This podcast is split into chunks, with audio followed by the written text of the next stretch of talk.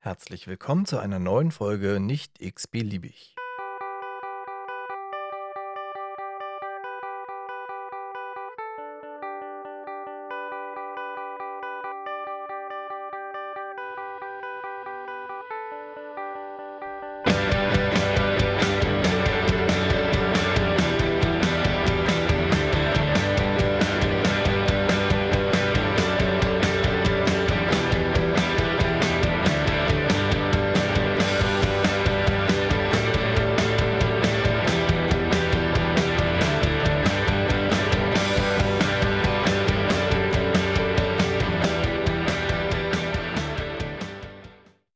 Dass ihr wieder einschaltet und hier zuhört.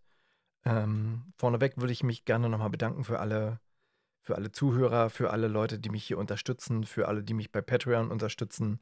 Es dürfen gerne mehr werden, aber äh, ich bin ja schon mal zufrieden, dass überhaupt jemand äh, zuhört und äh, das interessant findet, über was ich hier spreche. Und ich überlege mir ja immer, wen ich mir so auch noch als Gast einladen kann. Und ich muss sagen, in den letzten Wochen waren es äh, ziemlich viele äh, E-Mails, die ich geschrieben habe an ziemlich viel, äh, viele Sekretariate und äh, so über Dritte und habe halt wirklich super interessante, nette äh, Gesprächspartner gefunden. Und äh, da bin ich auch total froh und äh, freue mich auch über den heutigen Gast. Und ich kann gleich nochmal kurz erzählen, wie ich darauf gekommen bin. Also tatsächlich hat Sabine Torgler, aus, die Kollegin aus der Bristol-Folge, Bristol Calling, falls ihr die noch nicht gehört habt, hört ihr euch mal an. Das ist eine super eine super Folge geworden mit einer Kollegin, die nach England ausgewandert ist vor über 20 Jahren. Und äh, mit der habe ich gesprochen über Berufspolitik in England, über die Kammern in England, über die Pflege und die aufgestellte Pflege, wie die Pflege sich äh, selber präsentiert und auch präsentiert wird in der Politik in England. Und ähm, die hat mir empfohlen, den, die, die, die Kollegin, äh, die ich heute als Gast da habe, einzuladen und mit der auch mal darüber zu sprechen, wie das halt in Berlin und Brandenburg oder generell halt auch in Deutschland funktionieren kann. Und da bin ich total froh und zufrieden, dass das geklappt hat und dass da auch so ein wirklich tolles Gespräch bei rausgekommen ist. Und gerade in der, in der schnelllebigen Zeit und in, bei den ganzen Terminen und Stressfaktoren, äh, die, die ich habe und natürlich auch die, die Kollegin hat, äh, weil in ihrer Position ist es auch nicht gerade einfach, glaube ich, das immer noch zeitlich hinzubekommen. Und äh, da habe ich auch absoluten Respekt davor, wie viel Zeit ähm, die Kollegin da in, äh, in, in Kauf nimmt, äh, um sich auch in den sozialen Medien zu äußern und äh, ihr Statement abzugeben. So, aber äh, seid gespannt, äh, hört euch die Stunde an, ich glaube, oder 50 Minuten sind es geworden. Äh, super spannendes Thema, super tolles Gespräch und ich würde mich freuen, wenn ihr den Podcast unterstützt, liked, weitersendet an Freunde, Kollegen, die das vielleicht auch interessieren könnte könntet. Äh, gebt dem Ganzen auch gerne fünf Sterne bei Spotify oder Apple Podcast. Äh, das würde mich auch ein bisschen weiter nach vorne bringen jede Woche. Und hört weiter zu und bleibt schön gesund. Vielen Dank. So, mein heutiger Gast ähm, ist Sabine Brase. Sabine Brase äh, ist Pflegedirektorin, wenn ich das äh, so ist nicht. Nee, gut, dann wird Sabine Brase sich gleich selber vorstellen. Das ist, glaube ich, am besten. Ähm, und äh, nach der Vorstellung werde ich kurz erklären, warum ich äh, mir Sabine Brase als Gast eingeladen habe. Herzlich willkommen. Ja, hallo, äh, Christian. Äh, weiß ich nicht, duzen wir uns eigentlich oder wie also Von mir aus können wir uns gerne duzen. Wir hatten uns noch in nicht. Unseren, in unseren Podcast, genau. Ja, also ähm, ja, ein freundliches Hallo hier aus Potsdam von meiner Seite. Mein Name ist äh, Sabine Brase. Ich bin die Geschäftsführung für Pflege, Bildung, Zukunft hier am Klinikum Ernst von Bergmann ähm, und ähm, bin langjährig äh, erfahren äh, in Pflegedirektion und Klinikleitung, bin natürlich ausgebildete Pflegefachperson und äh, freue mich heute äh, mit, äh, mit Christian zusammen den Podcast zu gestalten. Ja, vielen Dank für die Annahme der Einladung. Das hat ja tatsächlich auch super geklappt. Ähm, ich kann kurz erklären, warum ich dich äh, einladen wollte, unbedingt in die, in die Folge. Ich hatte letztes Jahr mit Sabine Torgler aus Bristol eine Folge gemacht und wir sind ja so über die ähm, Kammern und äh, die, die ganze Organisationsstruktur in England äh, irgendwann darauf gekommen, dass, äh, oder sie hat mir dann im Nachgespräch noch gesagt, du musst unbedingt Sabine äh, Brase irgendwie informieren und mit der kannst du da auch eine ganz tolle Folge machen, wie das bei euch in Deutschland eventuell läuft und äh, aussehen wird in der, in der nahen Zukunft.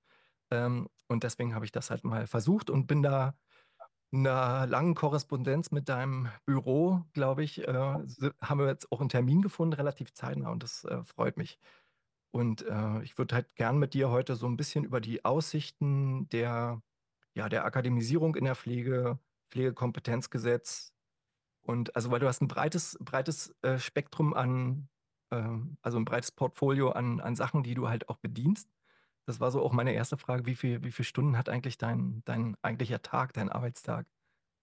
Also wie, wie Also schaffst du das? Wenn, wenn wenn man dich, also ich habe jetzt in der Vorbereitung dich natürlich auch so äh, online ein bisschen ähm, gestalkt und recherchiert und äh, habe halt viele Sachen gelesen und auch viele Sachen gehört und viele Podcasts gehört, wo du halt schon äh, teilgenommen hast. Und das ist halt so breit gefächert und so, so viele Sachen, die wir heute äh, besprechen könnten. Deswegen haben wir das jetzt auf einem, auf einem kleinen Rahmen ein bisschen begrenzt. Ähm, aber wie, wie, wie schaffst du das zeitlich? Und das ist ja nicht nur, seitdem du in Potsdam bist, das machst du ja schon eigentlich die ganze Zeit, seitdem du aktiv bist. Also. Ja, das ist äh, eine gute Frage. Also letztendlich, ähm, ich habe ja keinen klassischen Anfang vom Arbeitstag und Ende des Arbeitstages. Also letztendlich äh, geht das wirklich ineinander über und ähm, setzt sich auch in ähm, der Zeit, die ich nicht im Klinikum äh, vor Ort bin, eben äh, weiter fort. Also ich bin fast rund um die Uhr mit Themen beschäftigt, die mich interessieren. Du hast es schon angesprochen. Ich habe ein großes, breites Feld, auf dem ich mich tümmel und auch immer wieder interessante Impulse bekomme, sodass das manchmal ist, ist dann keine Arbeit, sich damit zu beschäftigen, sondern einfach der gedankliche Austausch oder äh, die, äh, der Impuls, die Inspiration, sich mit einem Thema weiter zu beschäftigen. Da bleibe ich dann an der Sache und dann ist im Prinzip auch, äh, sag ich mal, nicht klassisch Feierabend, wie man das früher kannte. Man geht aus dem Haus aus dem Krankenhaus wieder äh, nach Hause und lässt die Themen äh, zurück, sondern man beschäftigt sich weiter damit oder recherchiert nochmal oder kommt in Austausche mit anderen oder findet nochmal einen äh, total interessanten Artikel zu dem und dem und dann ähm, hängt man sich da wieder hinter, ähm, sodass äh, der, die, die Zahl, äh, die reine Anzahl an Stunden äh, ist, glaube ich, ähm, anders geworden als früher. Aber das ist reines äh, Interesse und das ist auch ein Stück weit diese Perspektive und der Weitblick, der mich ein Stück auszeichnet und den ich auch für diese Aufgabe, die ich jetzt habe, ähm, unbedingt brauche. Wie viele wie viel Pflegekräfte, also du hast, du, du hast so die, die Schirmherrschaft für die Pflegekräfte an eurem Klinikum? Also was, was bei, bei mir wahrscheinlich heißt das äh, Pflegedirektor, Pflegedirektorin. Oder äh, wie, wie? Noch mehr. Also das ist noch, eine, ist noch ähm, ein Stück weit drüber. Ich bin äh, Mitglied der äh, Geschäftsführung. Wir haben äh, eine Pflegedirektion. Wir haben ähm, auch einen Geschäftsbereich für die Pflegeentwicklung. Die heißt bei uns Praxisentwicklung in der Pflege und Therapie.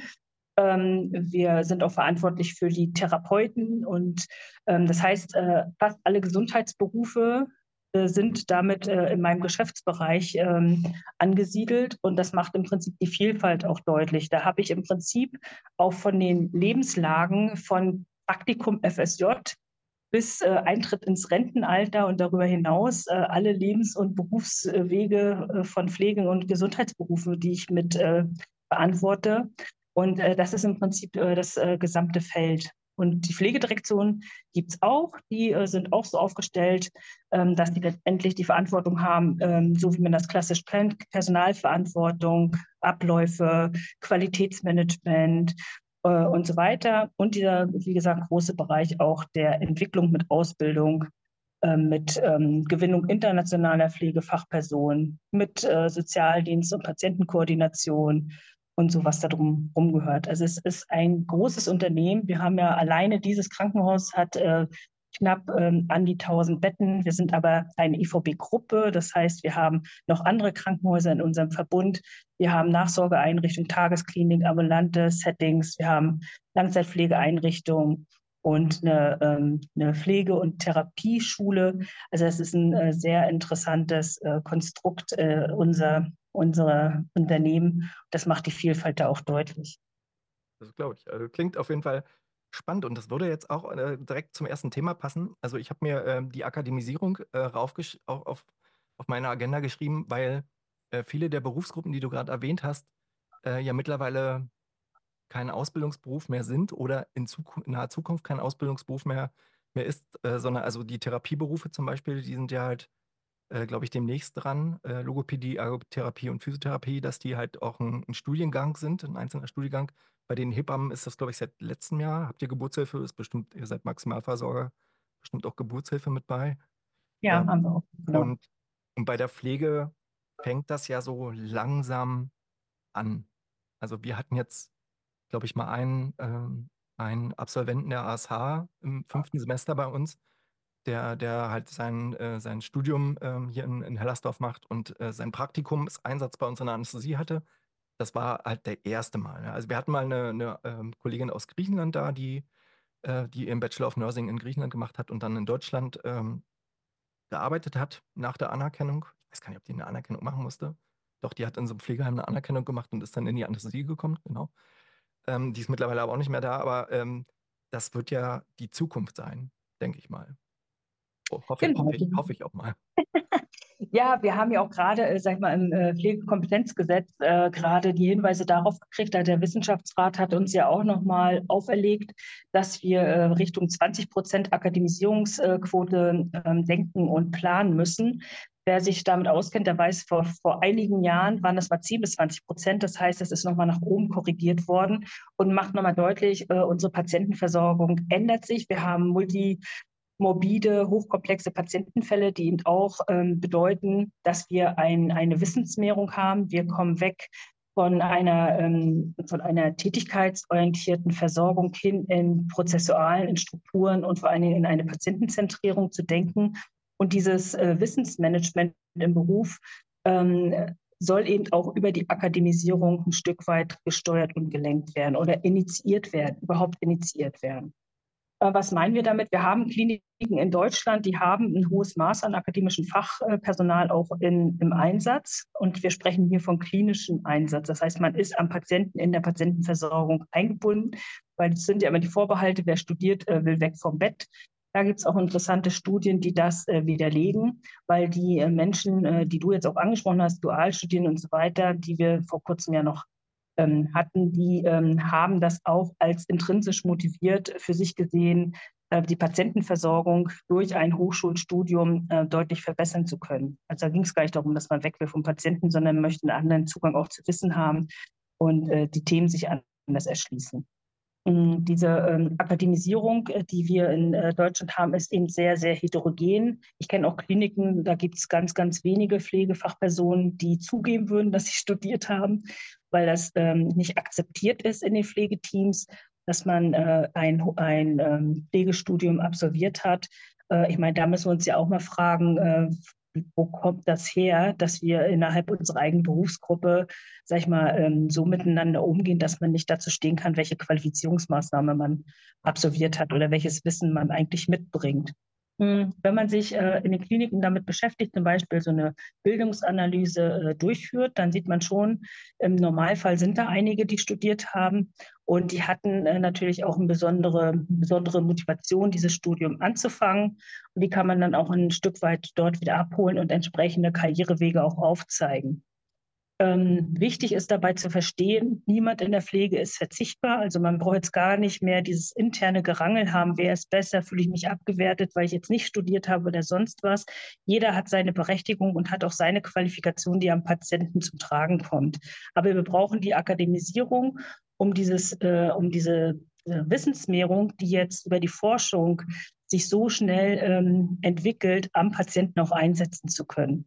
Also wir wissen ja, dass die, wenn äh, Forschungen gemacht werden, bis die implementiert werden, in der Praxis vergehen Jahre äh, oder, Jahrzehnte. Also so viel Zeit hat man ja gar nicht mehr mit den Versorgungsbedarfen, die wir heutzutage haben. Das heißt, brauchen jetzt auch einen gewissen Anteil an Pflegefachpersonen, die eben wissen, wie äh, Studienlagen zu lesen sind, wie kann ich das vorbereiten, in ein Konzept bringen und wie kann ich ähm, die anderen äh, Pflegenden in meinem Team schulen, äh, eine andere Patientenberatung zu machen, die Präventionsmaßnahmen anders zu machen oder Nachsorge anders zu gestalten, ähm, um hier eine gute Patientenversorgung ähm, äh, zu gewährleisten und diese zu stabilisieren. Also vielleicht der kleine Impuls dazu der Akademisierung hin, warum das so wichtig ist. Wir haben verschiedene Zugänge zur Akademisierung. Es ist nie zu spät zum Studieren, würde ich jetzt mal so salopp sagen. Man kann natürlich so ähm, in den Beruf einsteigen, äh, und sich gleich grundständig über ein Hochschulstudium qualifizieren und so dann seine Karriereschritte machen. Oder auch langjährig Berufserfahrene, so wie wir beide, können nebenberuflich, berufsbegleitend studieren äh, und ihren Weg machen. Ähm, und äh, die Kliniken, die ich jetzt kennengelernt habe, die sich mit der Akademisierung auseinandersetzen, bieten Karrierewege an, die äh, Durchlässigkeit erlauben. Das heißt, für jeden äh, sind Qualifizierungswege auch möglich. Und ähm, die meisten haben auch äh, Stipendien und Unterstützung, ähnlich wie das bei der Fachweiterbildung ist. Die ist ja auch gängig, äh, sag ich mal, ähnlich gängig wird dann auch ein Studium eben als Alternative äh, angeboten. Das äh, bereite ich in meinen Kliniken, in denen ich bis jetzt gearbeitet habe, immer vor, diese Umsetzung in der Praxis. Und da geht es im Prinzip darum, was wir eingangs schon gesagt haben, klinisch am Patienten tätig zu bleiben. Es geht nicht darum, sich für eine QM-Abteilung zu qualifizieren oder für andere Stabsstellen, sondern es geht darum, am Patienten klinisch wirksam zu bleiben, Assessment zu machen, Patientenedukation zu betreiben und dazu beizutragen, dass der Patient gut versorgt ähm, in Häuslichkeit kommt oder entsprechend äh, seiner Behandlungsintensität versorgt ist.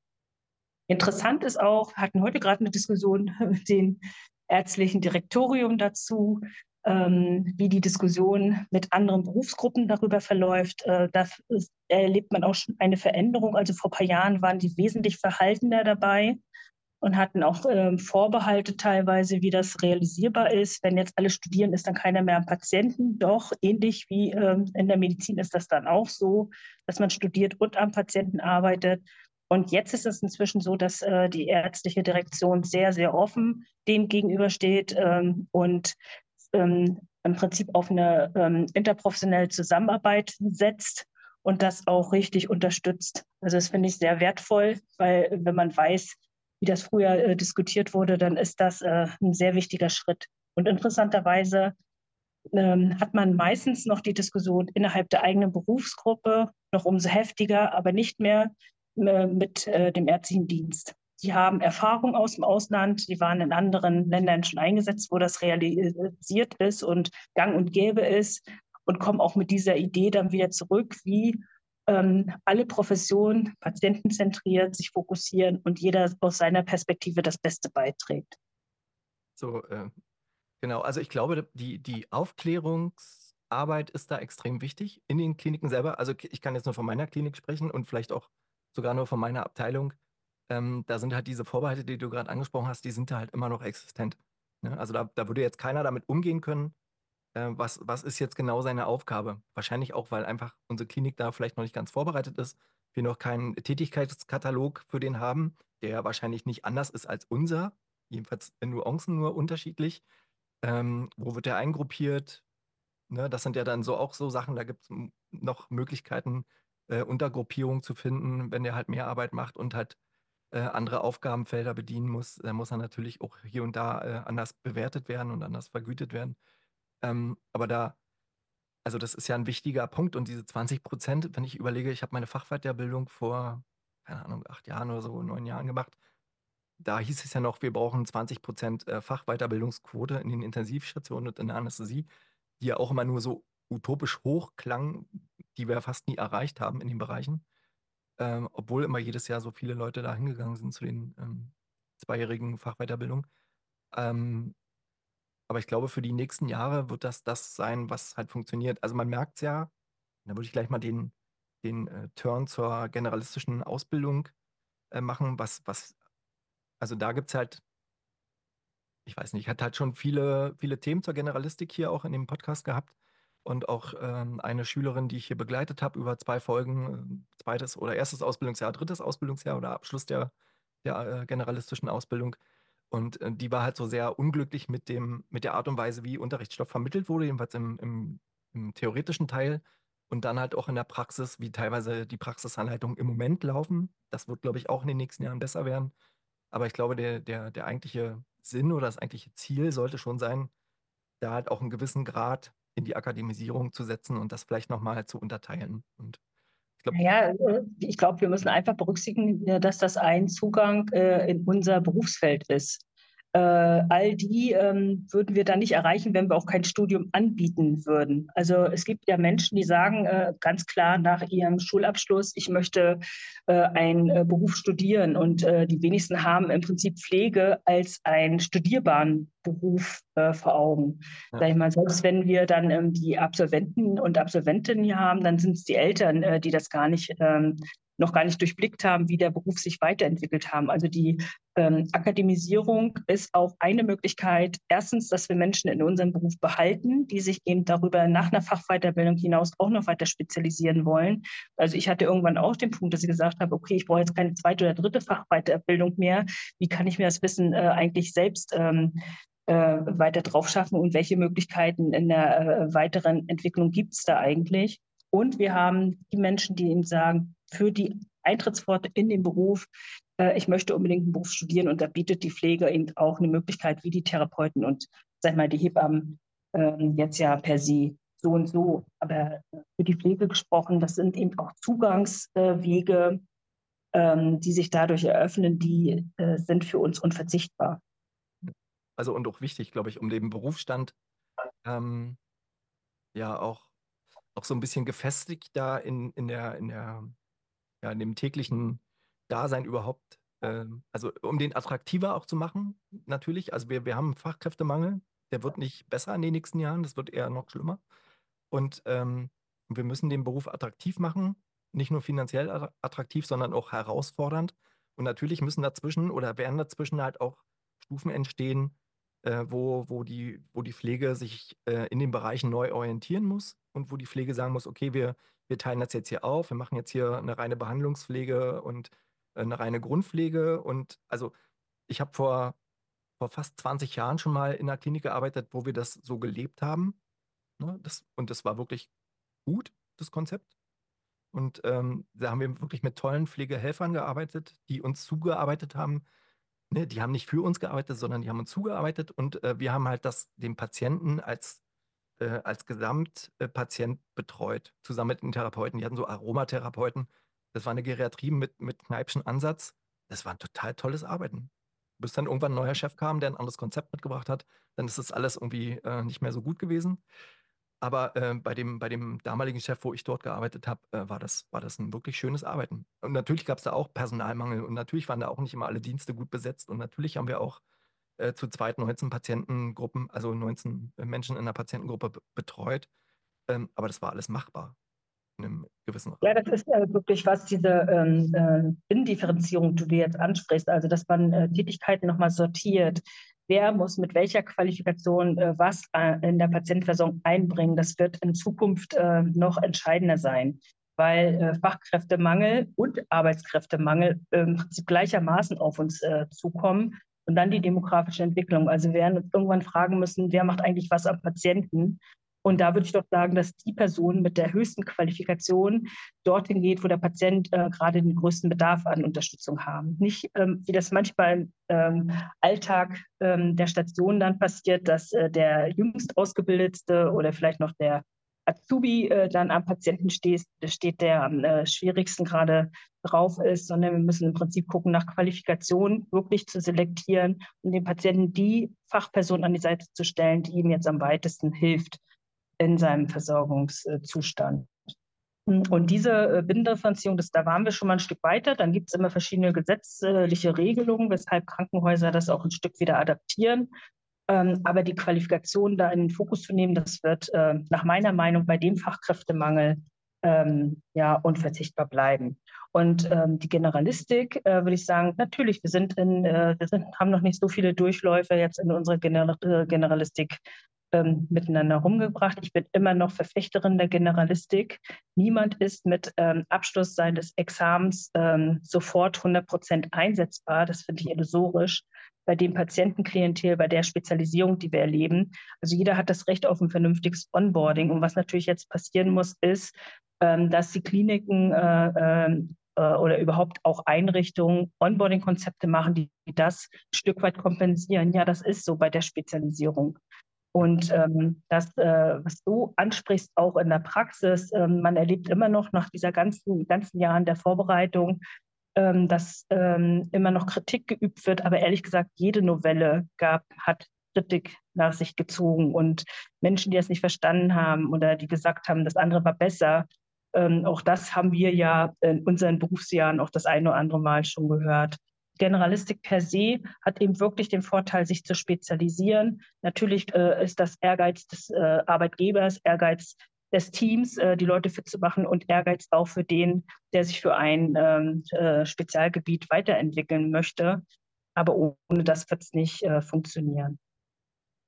Genau. Also ich war, ähm, ich war letzte Woche wieder an der, an der Schule, wo unsere Auszubildenden ausgebildet werden. Und ähm, da haben wir so ein Praxisanleitertreffen gemacht und da war das halt auch wieder ein großes Thema. Und die haben halt auch wieder gezeigt, wie viel, wie viel Abbrecher überhaupt, also und das waren halt richtig viele Abbrecher, wie viele Leute die die Ausbildung halt abbrechen, auch so mittendrin, so nach anderthalb Jahren aus den verschiedensten Gründen. Ähm, äh, und, und ich glaube nicht, dass die Anforderungen zu hoch sind tatsächlich. Also wenn ich die äh, Konzepte oder die Curricula vergleiche mit dem, was ich in meiner Ausbildung machen musste, ähm, ist das jetzt schon viel weniger. Aber es ist halt so ein ähm, eher so ein selbstbestimmtes Lernen. Ja, also die sollen die, also da, ich glaube, da fehlt manchmal der der wirkliche Einsatz der, der heutigen Auszubildenden, der Generation, der heutigen äh, Generation, ähm, wirklich sich für den, für den Beruf zu interessieren und dann halt auch den, den Schritt mehr zu machen, einfach ähm, um up-to-date zu bleiben oder um die Sachen aufzuholen, die die Schule vielleicht manchmal nicht leisten kann.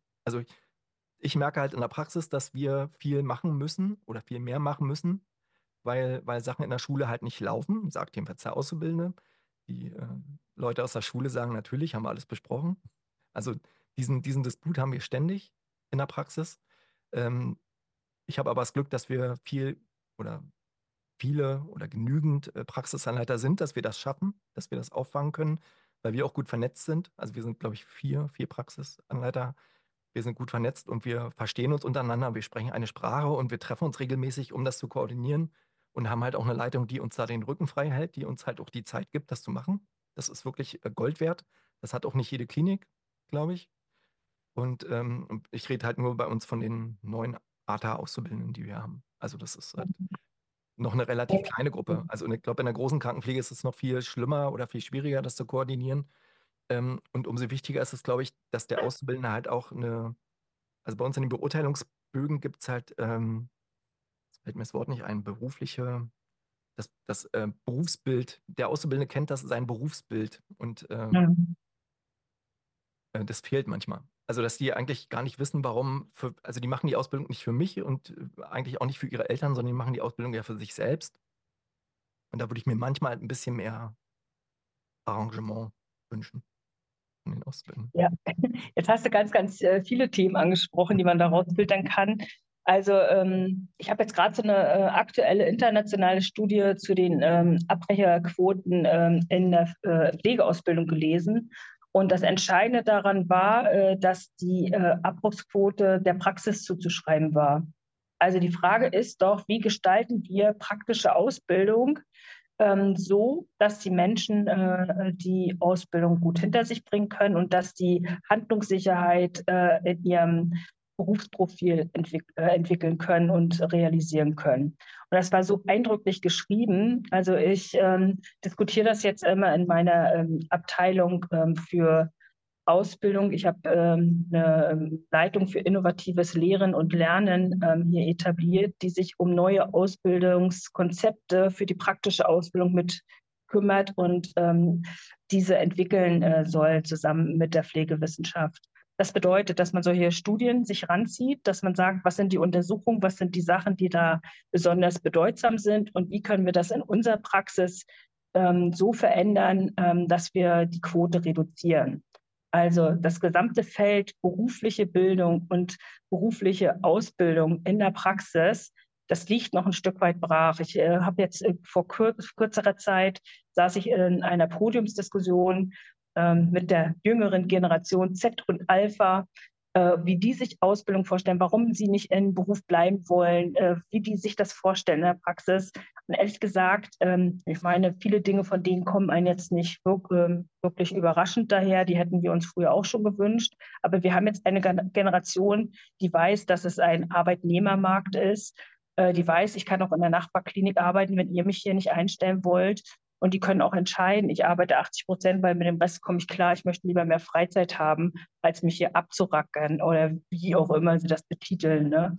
Und ähm, das heißt, ähm, wir ähm, müssen schauen, wie wir Ausbildungspraxis so gestalten, dass das ein Stück weit übereinkommt, ohne die ältere Generation zu vernachlässigen. Das ist ein Stück weit Quadratur des Kreises, auch fürs Management, sich zu überlegen, was Neues äh, zuzulassen, Flexibilität zu ermöglichen und ähm, trotzdem, ähm, sage ich mal, die ältere Generation nicht ähm, äh, abzuhängen. Dass man im Prinzip sagt, welche Generation braucht denn eigentlich was, um berufliche Bildung oder Ausbildung zu, ähm, ja, zu übernehmen und wahrzunehmen und ähm, wie kann ich hier bestmögliche Arbeitsbedingungen schaffen. Das heißt, insgesamt die Führungs- Ansprüche innerhalb der Einrichtung und Krankenhäuser ist exorbitant gestiegen. Das geht nicht mehr mit Standard-F-Programm. Sie müssen viel oder wir müssen viel, viel individualisierter führen und, äh,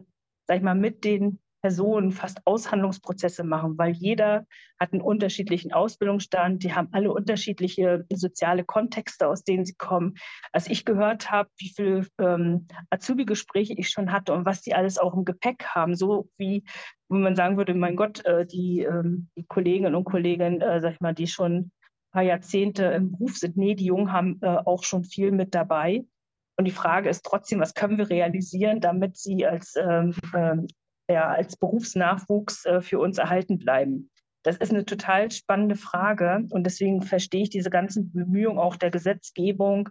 Ähm, aber die ähm, Kliniken selber und Einrichtungen müssen beitragen, dass Ausbildungspraxis äh, sich nochmal ändert. Also ich bin ja im engen Austausch mit unseren Praxisanleiterinnen und Anleitern, und auch im Freundeskreis habe ich ja noch genug Pflegende, die das auch ganz, ganz praktisch noch machen und sagen, manchmal nach Hause kommen und sagen, also ich verstehe, äh, verstehe das gerade nicht mehr. Bei uns war das doch auch so und so. Hm, und wo man dann sagen muss, äh, ich weiß, was du meinst, aber wir, wir müssen uns davon verabschieden. Also das, das hilft uns nicht mehr, wenn wir die alten Werte, die für uns, äh, sag ich mal, die uns an diese Struktur auch gebracht haben. Das sagen die Jungen eben auch. Die sagen, die Strukturen passen nicht, die Partizipation ist uns zu wenig, das ist alles unflexibel und starr, uns passen die Hierarchien nicht, wir wollen anders angenommen werden. Und das ist eben was total Spannendes, äh, was man in der Klinik nochmal neu denken kann. Ich sehe das an Stationen, die sehr innovativ unterwegs sind, dass sie das äh, fast eins zu eins mit ihren Leuten besprechen. Natürlich mit dem Ausbildungsziel. Natürlich soll alles äh, fachlich da auch gemacht werden, aber das ist äh, eine sehr individuelle Betreuung. Ja, also das kann ich, kann ich nur bestätigen. Also da habe ich auch genug, da hätte ich jetzt genug äh, äh Beispiele auch aus, aus meiner Praxis, äh, wie, das, wie das halt äh, vielleicht nicht gut läuft. Und das Onboarding hast du auch gerade schon angesprochen. Das finde ich ist auch, glaube ich, ein wichtiger, wichtiger Punkt dann für die, für die weitere Zukunft oder für die Übernahme nach der Ausbildung, egal ob Generalistik oder, oder bei uns in der, in der ATA-Ausbildung ähm, das war auch uns als Praxisanleitern gar nicht so bewusst, dass die, dass die Auszubildenden gar nicht, also die waren, die, die dachten, wenn sie fertig sind, die Prüfung abgeschlossen, müssen die jetzt hier alles können und müssen alles machen. Ja. Also dieses, dass die ja erstmal einen langen Onboarding-Prozess haben, bis die halt wirklich auf die großen Sachen losgelassen werden. Natürlich ist das nicht äh, immer alles linear. Das verläuft halt auch in Wellen und die haben halt auch Rückschläge und dann sind sie vielleicht mal krank, brechen sich den Arm oder irgendwas kommt dazwischen. Ne? Das wird ja, ja. alles, also keiner wird da äh, ins kalte Wasser geworfen. So soll es eigentlich sein. Natürlich gibt es auch Bereiche, genau. wo es vielleicht nicht gut läuft und wo halt vielleicht die, die Generationen ähm, so weit auseinandergehen. Ich hatte ja eine, eine äh, Interviewpartnerin, die Mona, die ist auf einem, auf einem Bereich, wo sie mit, mit fast 23 Jahren mit Abstand die jüngste ist. Da kommt dann die, die nächsten sind dann irgendwann Mitte, Ende 40 und dann gibt es einen ganz großen, eine ganz große Kohorte mit äh, Leuten, die kurz vor der Rente sind. Mhm. Und das ist extrem schwierig, da als, als junger Pflegender äh, zu bestehen und mit seinen vielleicht jetzt aktuell aus der Ausbildung mitgebrachten äh, Veränderungsvorschlägen ähm, da irgendwie anzukommen oder angenommen zu werden. Genau, das ist äh, das Thema. Also, dass man, also ich äh, glaube ja, dass das nicht primär auch das Alter ist, sondern auch Mindset und Haltung der Pflegenden. Also ich habe auch schon Leute kurz vor Rente erlebt, die bis zum letzten Tag irgendwie sich qualifiziert haben und eingebracht haben. Also es ist auch so ein Stück weit eigene Haltung, wie man sich da äh, frisch und up-to-date hält und wie man auch mit der anderen Generation umgehen möchte und den Anschluss nicht verliert. Hm, also, dass man sich im Prinzip äh, auf die Diskussion einlässt, äh, dass man äh, im Prinzip hört, okay, ich möchte noch mal wissen, was habt ihr da jetzt gelernt und warum ist das so? Also, das ist ja was, das kann ja jeder für sich auch aufrechthalten, diese Offenheit und Neugier auf den eigenen Berufsnachwuchs. Eigentlich wären wir ja super, ähm, super dran, ähm, dran beraten, das auch so zu machen, weil das sind ja die Kollegen, die auch später für uns ja, dann äh, verantwortlich sind und Versorgung realisieren wollen. Also, ne? Ja. Genau, ich habe noch ein interessantes ähm, äh, Projekt, was wir in meiner letzten Klinik gemacht haben. Das ist äh, das äh, interprofessionelle, äh, die interprofessionelle Ausbildungsstation. Das ist nicht äh, Schülerleiten eine Station, das machen ja durchaus sehr viele Krankenhäuser auch. Aber die interprofessionelle Ausbildungsstation, die ist noch nicht ganz so weit verbreitet. Dort sind die Mediziner, die äh, Pflegenden, Therapeuten, MFA, ähm, zusammen auf einer Station für eine, zu einer bestimmten Zeit unter der Anleitung von Lernbegleitern. Und was das Besondere an diesem Konzept ist, sie lernen interprofessionellen Austausch und Interprofessionalität in der Arbeit kennen. Das heißt, jeder teacht jeden und äh, man hat im Prinzip einen anderen äh, Perspektivwechsel ähm, auf die Belange der anderen Berufe. Das ist wirklich was, was sehr zukunftsweisend ist und was wir auch in Zukunft weiter ausbauen müssen. Also zusammen lernen und auch zusammen lehren, gegenseitig ähm, in den Fokus zu nehmen. Also das ist wirklich ein Konzept, äh, das äh, lohnt sich, das nachzuverfolgen und eben andere pädagogische Konzepte auch. Das ist ähm, da wirklich zu investieren als Haus, das ist ein hoher Aufwand. Aber die Bindung der Menschen ans Haus, die so ein Konzept erlebt haben, ähm, das ist ja was, was sie fürs ganze Berufsleben trägt und prägt. Also äh, wenn, man, das einmal erlebt hat, ja. Wenn man das, ich hatte das mal ähm, an der Geriatrie, wo ich, wo ich, was ich vorhin mal erwähnte, da hatten hm. wir mal so Konflikte zwischen den Pflegekräften und den Ärzten. Einfach so, die einen, äh, ihr, ihr, seid zu faul, die anderen haben gesagt, ihr seid zu faul. Und ne? das war halt so eine, eine lange Geschichte. Und der Chef hat gesagt, ähm, das reicht ihm jetzt hier.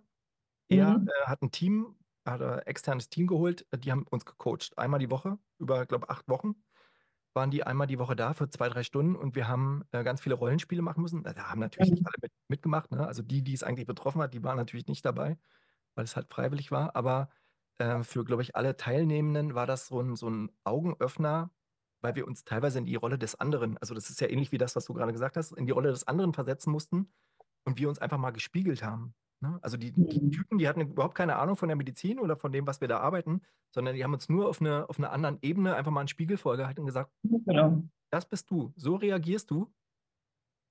Und möchtest du, dass, dass so jemand mit dir spricht? Ne? Das sind ja äh, halt auch so Sachen, die wir aus der Pflege kennen. Möchtest du so gepflegt werden, äh, wie du genau. mit, dem, mit dem umgehst? Oder möchtest du, dass mit dir so gesprochen wird?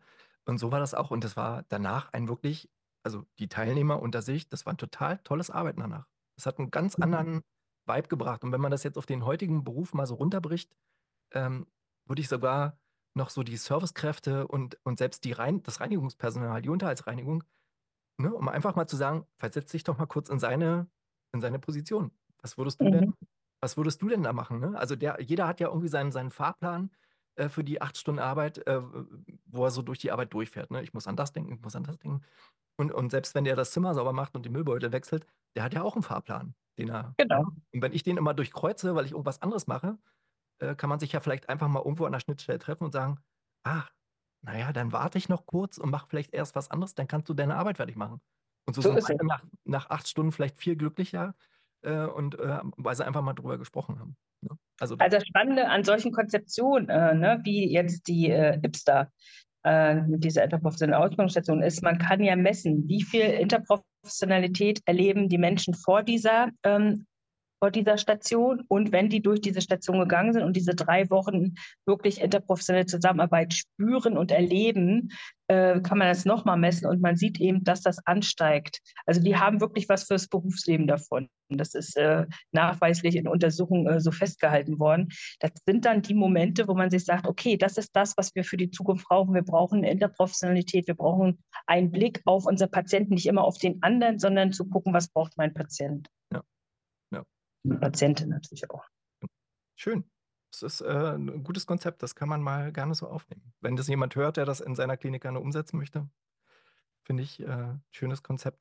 Ähm, ich hätte, und das wurde tatsächlich auch gleich den Bogen schlagen, ähm, ich habe mir das Thema Personalführung äh, mit raufgeschrieben, weil ich da auch viele Sachen gelesen habe, die du ähm, auch gerade bei LinkedIn hin und wieder mal reinsetzt, äh, wo es zum Thema Personalführung und das passt ja in den Rahmen mit rein, Mitarbeiter äh, halten wollen in dem Bereich. Ne? Und da hat sich, glaube ich, auch viel, viel getan in den letzten Jahren. Also, wenn ich das halt wieder so aus meiner Klinik sehe, da hat sich wirklich viel getan in den letzten Jahren und zum Positiven gewandelt. Und ähm, da hätte ich jetzt so eine Frage: Was macht denn 2024 einen guten Vorgesetzten für dich?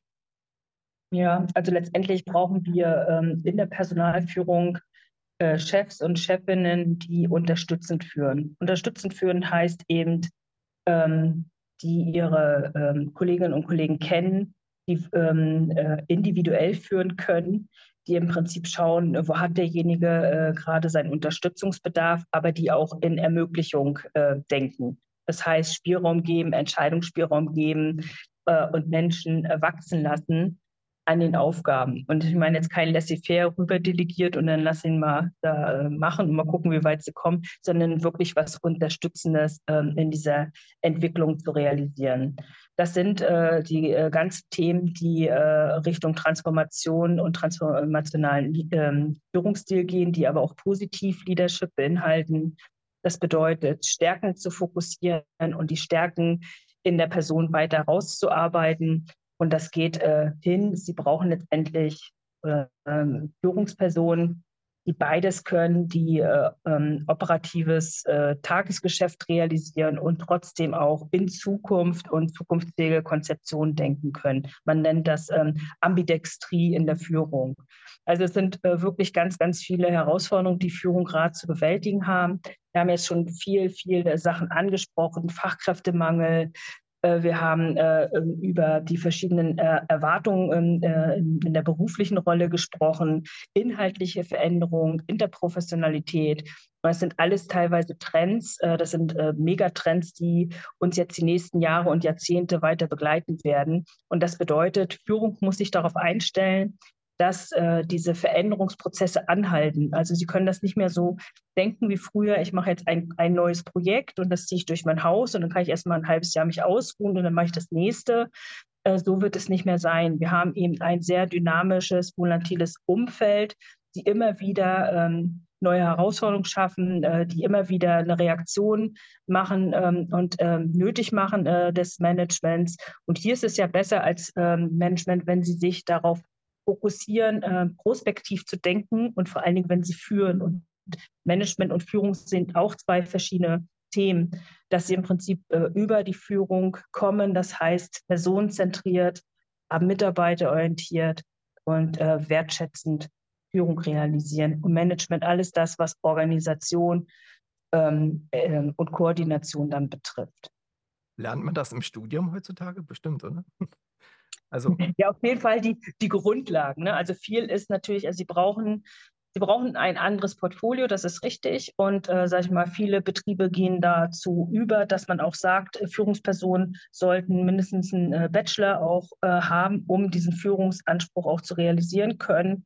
Ähm, weil wir auch wissen, ähm, alles nur mit Versuch und Irrtum zu machen, ist äh, schwierig für die Kliniken. Also da, da, wenn wenn Sie jetzt äh, keine positive Führung haben, sondern eher eine schlechte Führung, eine toxische Führung haben, dann haben Sie Bereiche, die liegen hinterher brach, weil eine hohe Fluktuation ist, weil Menschen ähm, äh, sich lieber krank melden, als dort zu arbeiten, solche Sachen.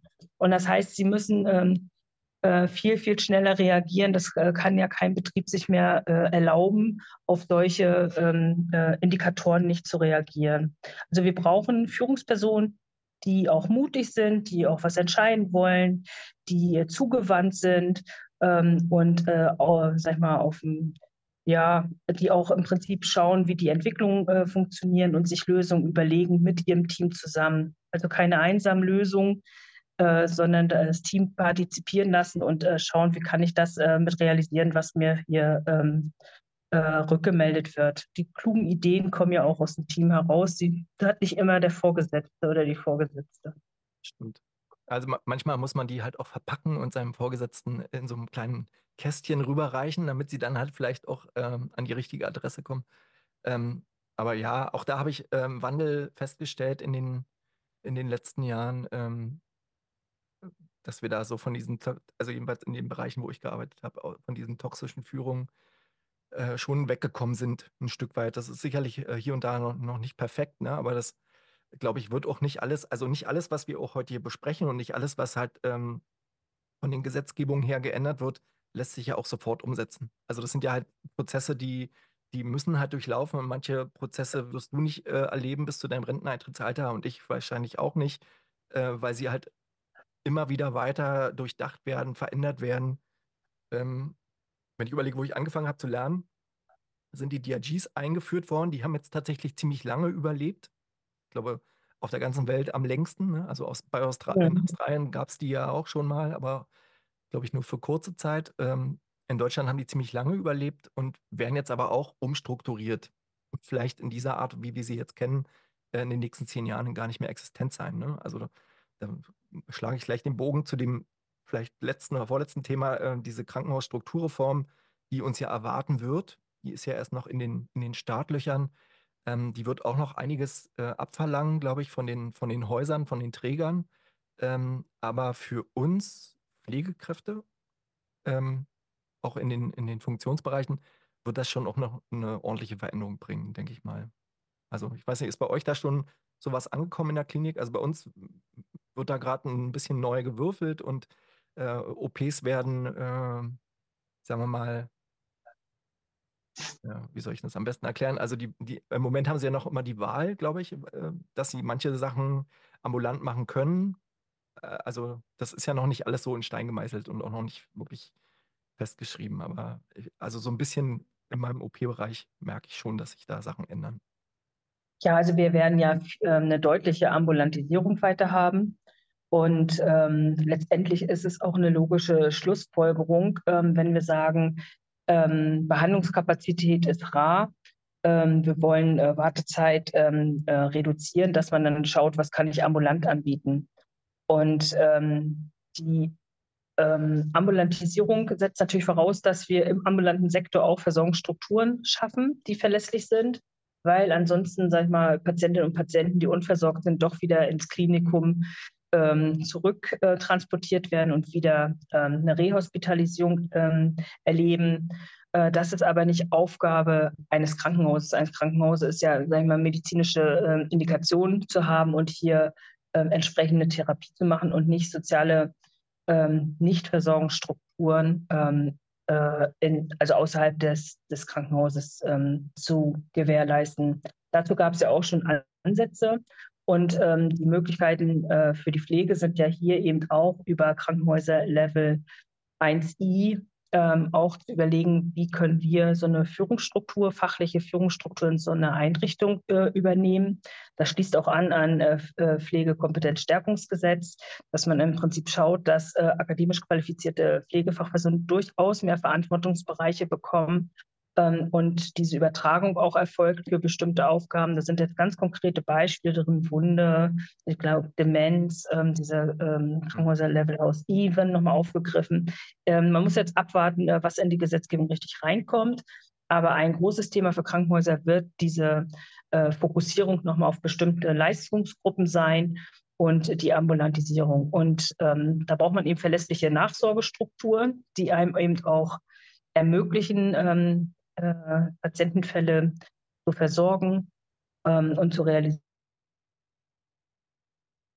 Und äh, ich sehe das recht positiv für die Pflege, weil ähm, im Prinzip ja diese Spezialisierung auch nochmal über Versorgungsqualität äh, nachgehalten wird ähm, und bin positiv äh, gestimmt, was auch die Verantwortungsbereiche und Kompetenzbereiche betrifft. Also auch da gibt es ja, ähm, um nochmal zum Studium zu kommen, da gibt es ja auch, ich habe in den, äh, einer der nächsten Folgen einen Kollegen hier, der Community Health Nursing studiert gerade äh, auf Master und der äh, wird darüber berichten und das wäre dann so ein, so ein Anschluss dann im Endeffekt. Also wir, wir arbeiten jetzt beide in einem Ballungsgebiet, sage ich mal. Ähm, genau. Das auf dem ländlichen äh, Bereich runtergebrochen, braucht man ja da auch eine Nachsorge. Ne? Also wenn er jetzt in Potsdam genau. beispielsweise operiert wird und dann aber irgendwo, äh, ähm, keine Ahnung, 150 Kilometer weit weg und äh, eingeschränkt mobil ist, äh, braucht er da halt auch eine Anschlussversorgung äh, zwecks Physiotherapie und so. Und da, da muss es halt einen Zwischenpart geben. Und das kann halt auch eine Pflegekraft sein, ne? Natürlich. Und das, genau.